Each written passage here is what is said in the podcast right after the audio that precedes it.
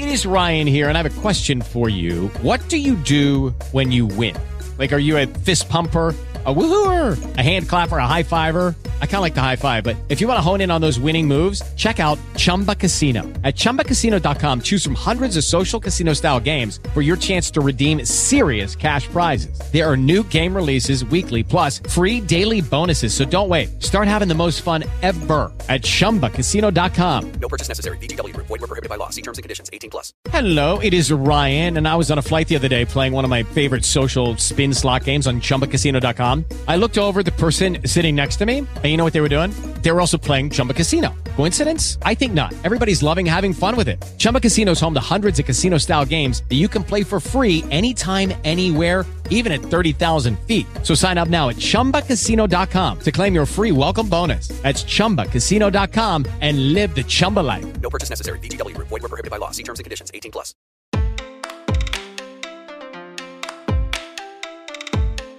De acordo com o Atlas da Violência de 2020, entre os anos de 2008 e 2018, o número de pessoas negras assassinadas no Brasil aumentou 11%, enquanto que em relação a pessoas não negras, esse número caiu quase 13%. Além disso, segundo o Anuário Brasileiro de Segurança Pública de 2020, 66% do total de casos de violência doméstica e sexual registrados em 2019 foram cometidos contra mulheres negras. Esse número mostra que a população negra é a que mais sofre com violência no país, configurando o que chamamos de violência racial Mas por que isso é uma realidade? É o que a gente vai tentar compreender nesse episódio, onde a gente vai conversar com Ranier Coimbra, advogado de direito tributário do Matos Filho Advogados, para entender a violência racial e as suas implicações no nosso país.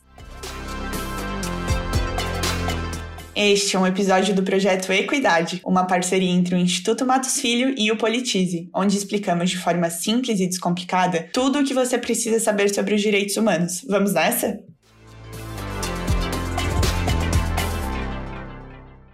Olá, Ranier, muito obrigada por participar e contribuir com o episódio de hoje. Olá, Fraia. O prazer é todo meu. Muito obrigado pelo convite. Bom, primeiro eu queria que você falasse o que é exatamente a violência racial para quem está em casa ouvindo a gente agora conseguir entender um pouco melhor esse termo. Bom, é, violência racial é qualquer ato ou agressão contra pessoas ou indivíduos em razão da sua raça ou do seu pertencimento a determinado grupo étnico-racial. E é importante pensar sobre isso porque a violência racial ela não se restringe a uma violência, a uma agressão física contra essas pessoas, né, contra esses indivíduos. A violência racial ela também assume outras dimensões que acabam é, extrapolando a dimensão do físico e acabam alcançando o psicológico e também o simbólico. E o que, que é isso? Né? O psicológico é quando você entra numa loja, entra num mercado e você é perseguido pelos seguranças, é perseguido pelas vendedoras, é perseguido pelos vendedores pelo fato de você ser uma pessoa negra ou por, pelo fato de você ser uma pessoa indígena. E além disso, né, também há a dimensão do simbólico. Então, assim, quantas vezes pessoas negras já vivenciaram nos seus trabalhos aquela velha pergunta: ah, mas será que você não consegue cortar o seu cabelo? Ele não está muito profissional. Isso é uma violência racial, né? Que está na dimensão do simbólico, ou seja, é o seu cabelo, é a maneira como você se veste. Então eu diria que a violência racial é um conceito bastante amplo e que engloba mu muitos fatores, né? Não somente a agressão física, que nos parece mais próximo, mas também muitas outras violências que às vezes acabam passando despercebidas. Perfeito. Rani. Acho que ficou bem claro que é a violência racial. É, agora, indo para a pergunta de número 2. Tem um ditado popular no Brasil que diz que a violência tem cara, cor e endereço. O que, que isso quer dizer? Ou seja, a violência racial é uma realidade atual no nosso país? Com certeza. É, eu acho que esse é um ponto bastante relevante, porque às vezes as pessoas, e acho que isso é muito comum no Brasil. Ah, no Brasil não existe racismo. No Brasil existe preconceito de classe. Se você é pobre, as pessoas têm preconceito. E isso, na verdade, é uma falácia, né? E até assim tenta esconder o racismo que a gente vive hoje no Brasil. Então, quando a gente pensa né, nessa, nessa célebre frase que você mencionou, isso significa que, independentemente de quem você seja, se você for uma pessoa negra, uma pessoa indígena, se você é uma pessoa rica, se você é uma pessoa que ascendeu socialmente, se você é uma pessoa que hoje ocupa um cargo de poder, né, um cargo de liderança, tenha certeza de que ainda assim você será objeto da violência racial, enfim, ou de um racismo que a gente vê cotidianamente. Eu acho que um exemplo bem relevante e, e bem recente é a, do, o caso da vereadora do Rio de Janeiro, Tainá de Paula, que no mês passado, mês passado não, agora em maio, ela sofreu é, uma abordagem policial absolutamente agressiva e ela é uma autoridade na, do município do Rio de Janeiro. Uma vereadora é, que faz parte do Poder Legislativo Municipal e que ainda assim, por ser pessoa negra, independentemente de ter alcançado esse estágio na sua vida, né, de ter sido eleita como vereadora, ainda assim sofre violência racial. E a gente pode dizer que essa violência é um traço herdado desde a época da escravidão? Caso sim, a gente também pode considerar ela como sistêmica? Se sim, eu vou pedir para você explicar para a gente um pouco melhor o porquê. Com certeza, eu acho que a raiz da violência racial no Brasil, ela é, ela está absolutamente vinculada com o passado é, escravocrata do Brasil, que escravizou durante quase 400 anos pessoas negras, indígenas foram escravizados. Então, você durante 400 anos anos você desumanizou essas pessoas, né? Você retirou a condição de humana dessas pessoas e elas passaram a ser objetos, né? Que eram comercializados, que eram agredidos e que não tinham quaisquer direitos. Então, quando você passa para um segundo momento em que você teve,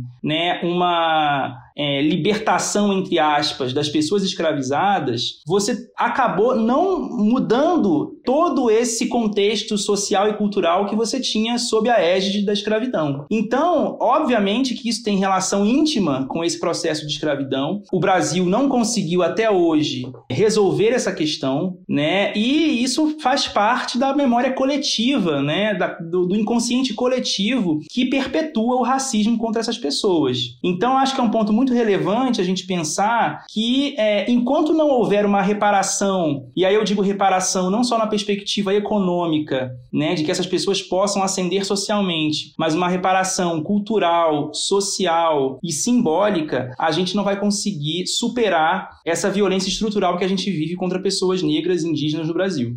E você poderia explicar para a gente os impactos que a violência racial causa não só para os grupos étnico-raciais mais atingidos, mas para a sociedade como um todo também? Com certeza, porque a partir do momento em que você é, escolhe um grupo que vai ser objeto da violência, e aí da violência é, institucional do Estado, então quando você vê todo um aparato judicial e policial contra pessoas negras, quando você vê todo um aparato social e cultural contra pessoas negras que estabelecem como padrão padrão, o padrão branco, né, do cabelo liso, da pele clara e da forma como a população branca se veste, por exemplo, você acaba estabelecendo uma sociedade partida, né? E isso vai se manifestar no território partido. Então você tem áreas que só negros vivem, áreas que só brancos predominantemente vivem. E quando há qualquer interação entre esses grupos nesses ambientes, você tem grandes complicações sociais e culturais e econômicas. Eu acho que um exemplo gravíssimo disso é o caso, por exemplo,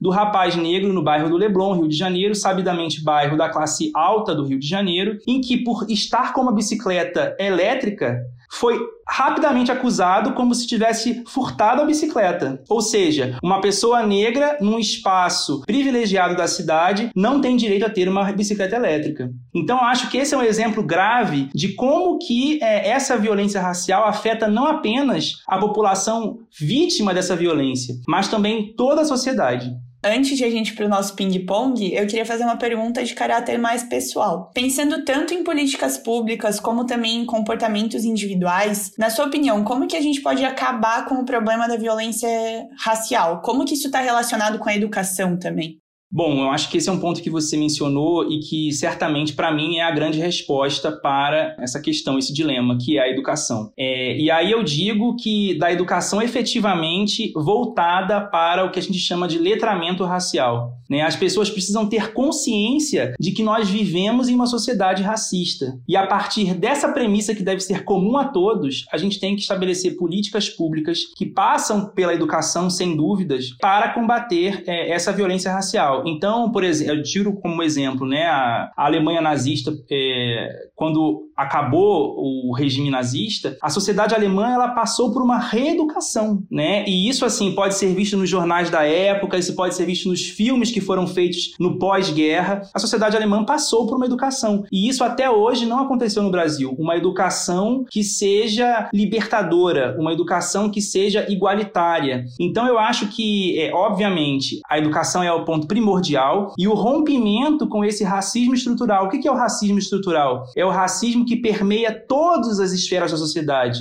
Então você tem a invisibilização e o silenciamento de pessoas negras. As pessoas negras, elas não estão representadas em diversos setores da sociedade civil. Você não tem pessoas negras em postos de liderança nas grandes corporações. Você não tem pessoas negras retratadas nos museus. Você não tem pessoas negras na academia, nas universidades. Então, é, tudo isso corrobora para o cenário que a gente vive de violência racial. Então, qual é a, o único é, e possível é, caminho? a educação e que a gente possa debater o assunto. Eu acho que o Brasil, durante muitos anos, é, se escondeu atrás desse mito né, da convivência pacífica e harmoniosa entre as três raças formadoras do Brasil. E hoje a gente sabe que isso é apenas uma narrativa para encobrir esse processo super longo de racismo que a gente vivencia hoje no Brasil.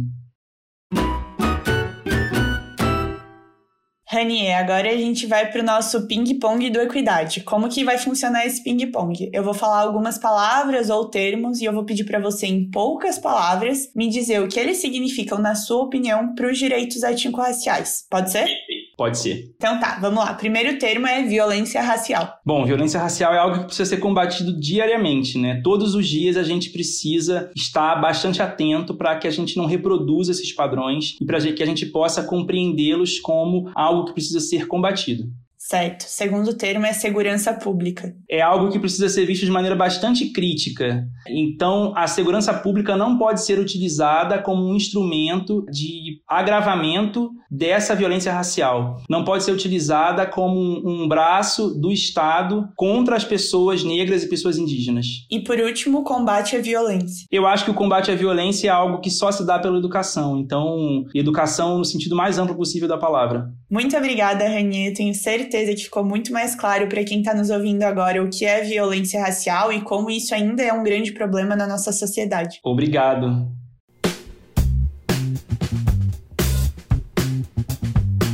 Ficou bem claro que a violência sofrida pelos povos negros, indígenas e quilombolas no país ainda é um reflexo da discriminação e do racismo, certo? A marginalização social desses povos ao longo da história é um dos fatores que os deixou mais expostos à violência. E essa dificuldade de integração na sociedade passa também por uma questão econômica e de renda. A discriminação racial no mercado de trabalho, especialmente no momento após a abolição, foi decisiva para isso. É por isso que semana que vem, no próximo episódio do Equidade, a gente vai falar sobre a discriminação racial no mercado de trabalho. Então não deixe de conferir, viu? Por hoje ficamos por aqui. Agradecemos muito o Ranier pela participação e esperamos que você tenha gostado desse episódio. Ele é um dos vários conteúdos que produzimos no projeto Equidade, uma parceria entre o Instituto Matos Filho e o Politize. Além desse podcast, você também pode conferir os nossos conteúdos em formato de texto e de vídeo. Acesse a página do projeto no portal do Politize e confira tudo o que você precisa saber sobre os direitos humanos. Até a próxima!